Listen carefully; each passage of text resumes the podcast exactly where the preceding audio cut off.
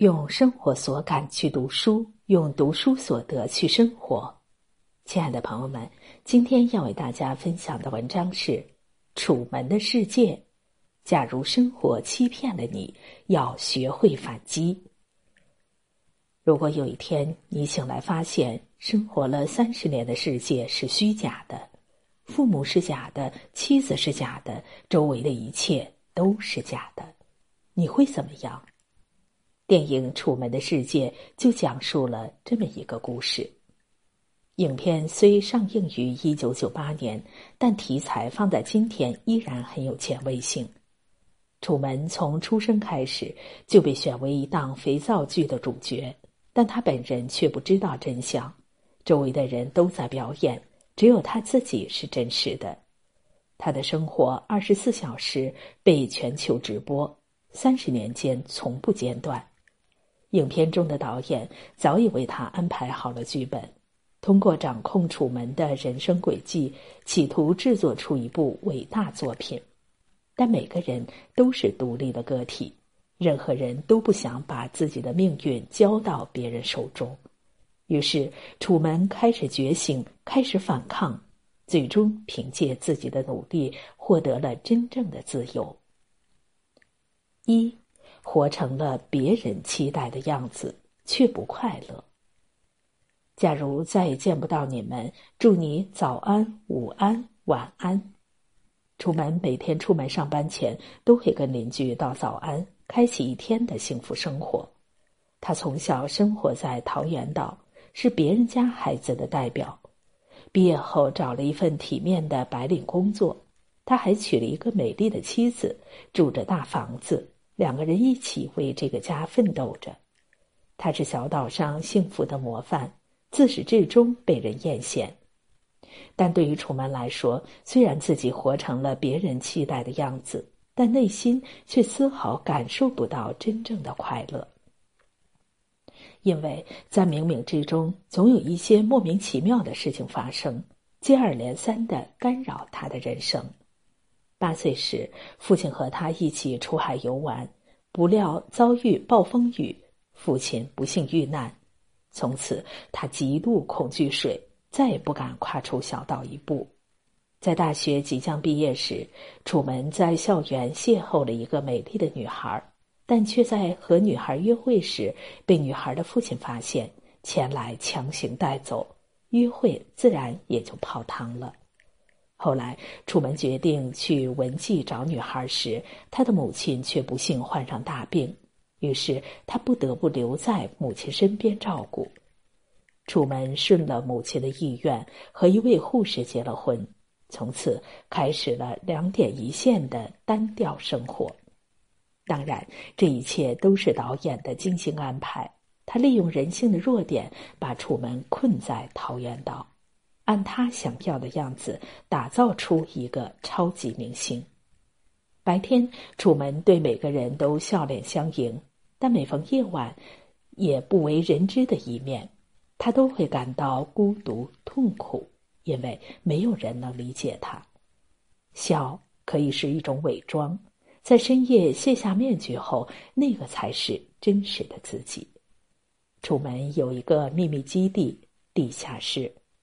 把小时候的玩具和女孩的照片都藏在了这里。晚上，他总是一个人待在地下室，玩弄着曾经的玩具，缅怀曾经立下的探险家的梦想。有时，他也会默默回忆和女孩相遇的画面，爱而不得的痛简直让人无法呼吸。楚门十分痛恨自己的懦弱与胆小。他不敢直视内心，只能随波逐流，得过且过的活着。柏拉图说：“如果不幸福，如果不快乐，那就放手吧；如果舍不得，放不下，那就痛苦吧。舍不得安逸，放不下过去，把自己困在一座孤岛里，不断内耗，结局注定痛苦。”要知道，甘于被命运牵着鼻子走的人是不会拥有真正的快乐的。二，做生活的有心人，转机总会出现。毕淑敏说：“变化使我们成熟，但它首先使我们痛苦。人生中最重要的变化，一定是伴随着大的焦灼和忧虑。”一天，曾经遇难的父亲突然出现在街头，之后又莫名其妙的消失，这让楚门震惊不已。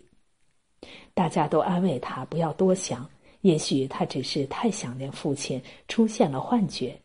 但楚门不相信这是幻觉，他开始留心起身边的细节。有一次，他在翻看家庭相册时，意外发现当年婚礼照片上妻子竟然叠手指，这个手势表示撒谎，表示祈求上帝原谅。楚门心中一惊，难道妻子和自己结婚有难言之隐？第二天，楚门试探了妻子。觉得妻子的行为很可疑，但又找不出任何破绽。这些天发生的事情让楚门感到很郁闷，他想要离开小岛，去外面的世界散散心。可是想离开小岛并不容易，坐飞机要一个月后才有票，墙上还有空难的照片，好像在提醒他不要轻举妄动。坐汽车，汽车也坏了。楚门没办法，只好让妻子和自己一起开车离开小岛。在离开小岛的旅途中，楚门遭遇了一系列可怕的事情。他们先是遭遇了山火，接着又碰到百年不遇的核电站泄漏事故，最后还遭到警察的阻止。一个素未谋面的警察突然朝他喊了一声“楚门”，这一声“楚门”让他十分震惊。楚门心里瞬间疑惑重重：为什么他认识我？这些意外是不是有人蓄意安排的？为什么要阻止我离开？最后，楚门被警察逮捕，并遣返回了家里。回到家后，楚门越发觉得自己的生活仿佛被一只无形大手牢牢掌控着。他虽有一种深深的无力感，但也更加坚定了自己离开小岛的决心。如果仅从电视节目的制作上来看，这档肥皂剧无疑是十分成功的。三十年来，《楚门秀》成了全球热门人气节目，导演也成了炙手可热的制作人，可谓名利双收。但导演低估了人性。他的控制欲有多强，楚门想改变的愿望就有多强，因为没有人愿意自己的生活被别人操控。巴金说：“受苦是考验，是磨练，是咬紧牙关挖掉自己心灵上的污点。经过这些磨练，楚门已经成长起来，他再也不是过去那个胆小懦弱的人了。他一心想要改变。”哪怕付出再大的代价，也不足惜。亲爱的听友们，这篇文章上半部分的内容就为您分享到这里，感谢您的收听。